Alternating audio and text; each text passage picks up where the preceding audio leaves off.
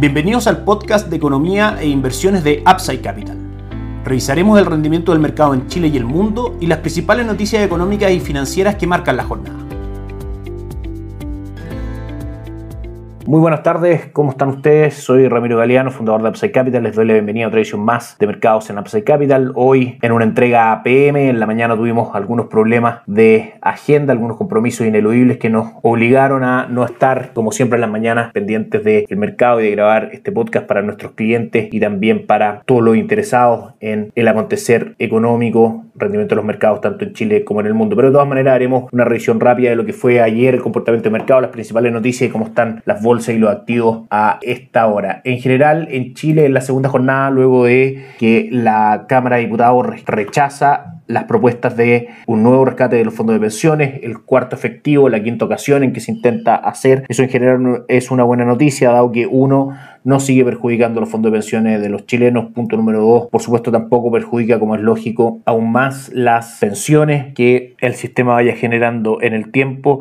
Punto número 3 es un capital que se mantiene invertido y que por ende sigue dando mejores retornos. Y punto número 4 es una maniobra que por supuesto disminuye las presiones inflacionarias en Chile. La atención de los inversionistas locales también está en lo que esto signifique para el gobierno, en el sentido de si va a haber un aumento del gasto fiscal, producto de que esta ayuda, entre comillas, como ellos lo plantean, a las personas no pudo realizarse. Hay que ver si eso involucra un gasto fiscal extra, como decíamos. También estar atento a lo que va a ser la discusión de la reforma de pensiones y de la reforma tributaria, primero la tributaria y luego la de pensiones en ese orden y cómo eso por supuesto va golpeando a la economía local y al desempeño de los activos. También estar muy atento a encuestas, principalmente las del Banco Central, a datos macroeconómicos en Chile, encuestas respecto a esos datos macroeconómicos nos referimos y también por supuesto a proyecciones que distintas entidades como el Fondo Monetario Internacional y algunas áreas de estudio de distintas administradoras importantes tanto en Chile como en el mundo vayan dando respecto a IPC, TPM y Producto Interno bruto para Chile. En general, como vemos, la tendencia es bastante bajista en cuanto a la salud de la economía local. También, por supuesto, el avance que vaya en la Convención Constituyente va ser importante. Claramente la Convención no ha actuado en línea a poder plasmar en la Constitución garantías y requisitos importantes para que la economía en el largo plazo logre tener una actividad saludable para el libre emprendimiento, propiedad privada, etcétera. No es una constitución que claramente favorezca al mercado y a la economía como un todo, de manera que también es importante ir viendo los avances que vayan teniendo la discusión en sí misma y las encuestas que vayan mencionando cómo finalmente la población está viendo el funcionamiento de la convención constituyente. Pasamos a revisar el mercado el día de ayer. El cobre sube ayer un 1%, el IPSA también arriba un 0,91 y el dólar en línea con menores presiones inflacionarias en Chile dado el rechazo del quinto retiro, que en realidad era el cuarto como decíamos, tiene un día de cotizaciones alcistas abriendo en 813 y cerrando en 819,25. Les recordamos que en Upside Capital somos asesores independientes de inversión para personas y empresas que invierten en el mercado financiero tanto local como global. No administramos capital con instrumentos propios ni recibimos el dinero de los clientes, hacemos asesoría objetivo y sin sesgo buscamos la mejor alternativa inversión para cada uno de ellos y los ayudamos llevando sus inversiones a algunos administradores de fondos con, asociadas con Upside Capital, como la Red Vial y Tau Principal, entre otros. Luego mantenemos una constante comunicación con nuestros clientes, realizando supervisión y seguimiento a su estrategia de inversión y a sus operaciones a través de nuestro equipo de atención a inversionistas. Bienvenidos a una asesoría objetiva sin sesgo y con una mirada global. Bienvenidos a Upside Capital. Suscríbete a nuestras redes sociales, el link en YouTube, Instagram y Spotify. Visítanos en www.upsidecapital.cl, déjanos tus datos y te contactaremos para conversar. Ayer buen día para Wall Street, el Dow Jones termina arriba un 1.45, el S&P arriba un 1.6 y el Nasdaq también un 2.15% de retorno. Si nos vamos al calendario económico, hoy conocimos algunas cifras, por ejemplo, respecto a la economía de Estados Unidos, específicamente